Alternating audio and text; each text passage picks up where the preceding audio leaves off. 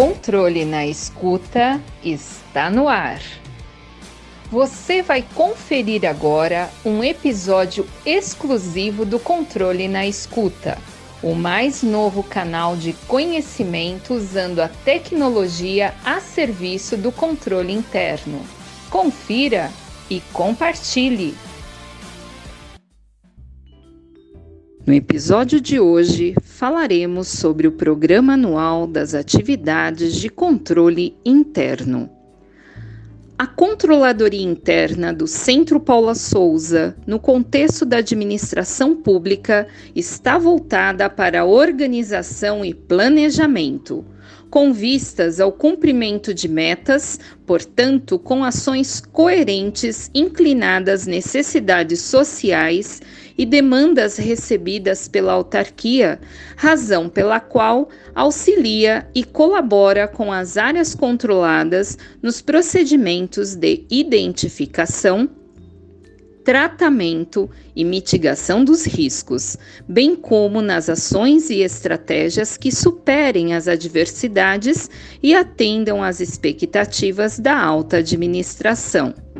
A controladoria em 2021 se manteve firme no propósito de percorrer o programa anual das atividades de controle interno, assessorando os gestores colaboradores nas ações que privilegiam a legalidade, impessoalidade, moralidade, publicidade e a eficiência administrativa. As ações foram cuidadosamente planejadas, com o intuito de fortalecer as atividades de controle interno no âmbito da autarquia, favorecendo o acompanhamento preventivo e corretivo dos atos administrativos e, consequentemente, os procedimentos operacionais, valorizando a governança eficiente e a efetividade do atendimento público. Essa compreensão e conduta permitiu que a controladoria interna realizasse suas ações, promovendo melhores intervenções e demandando aos controlados o quanto necessário para a implementação de controles confiáveis. A programação das atividades da controladoria fixou cronogramas, direcionamentos de ações e prioridades, dimensionando e racionalizando o tempo ao nível da capacidade instalada em termos de recursos humanos e conhecimentos técnicos aplicados. Dessa maneira, a equipe de controle interno e os demais agentes participaram das ocorrências, buscando em parceria contribuir tecnicamente para a implementação de controles internos adequados que atendessem à alta administração dos CETEPs em suas decisões. A atuação da controladoria interna reforçou a importância da observância das leis e normas que regem o exercício da autarquia, assegurando que os trabalhos realizados pelas áreas controladas fossem adequados e passassem a ser revestidos de legitimidade e lisura. Esse papel de fundamental importância para a estrutura administrativa do CETEPS encontra seu amparo legal nos artigos 70, 71 e 74 da Constituição Federal, nos artigos 32 e 35 da Constituição do Estado de São Paulo e também no artigo 25 da Deliberação CETEPS número 3/2008. A partir desses esteios, a controladoria contribuiu para que resultados mais eficientes fossem alcançados e a identificação de inconsistências, erros e fraudes que fragilizam a administração tratados antecipadamente. A controladoria interna privilegiou ações educativas e de aperfeiçoamento técnico e administrativos aos agentes controlados e aos seus próprios colaboradores, de maneira que o oferecimento de capacitações e cursos se tornassem práticas contínuas para o nivelamento de todos os agentes públicos da autarquia.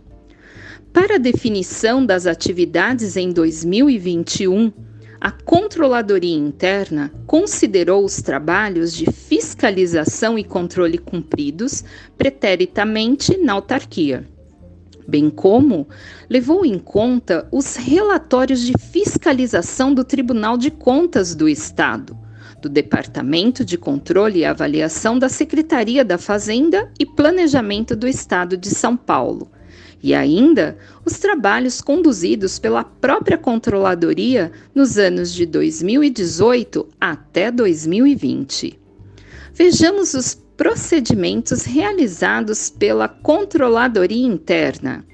Verificou a exatidão dos controles e dos procedimentos, solicitou informações complementares em razão aos resultados obtidos com os procedimentos de entrevistas ou preenchimentos de questionários. Analisou de maneira sistêmica e relacional as atividades e informações obtidas e os documentos solicitados, oportunizou melhor compreensão dos fatos, identificando inclusive qualidades, causas, efeitos e motivos que foram base para um posicionamento técnico muito mais apropriado. Verificou a conformidade dos processos, avaliou as peculiaridades e situações fáticas que demonstraram possíveis riscos durante toda a execução dos trabalhos. O modelo de teletrabalho virou realidade com a pandemia da Covid-19 e é difícil lembrar a última vez que um vírus pôde desafiar organizações de forma tão devastadora quanto nos anos de 2020 e 2021. A gravidade da situação não se limitou às ciências médicas, requerendo estudos ágeis com foco na prevenção de tratamento do vírus, mas também atingiu profundamente a todas as áreas de trabalho. A crise de fato mudou a forma de como as práticas aconteceram, principalmente com a necessidade de isolamento social.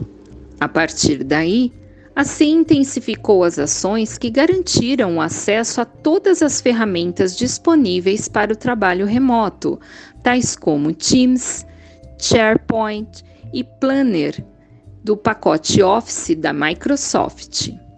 Assim, todos os agendamentos foram realizados remotamente, cumprindo as orientações dadas pela autarquia sobre segurança sanitária tornou-se evidente que a equipe da controladoria interna se, se adaptou rapidamente aos assessoramentos.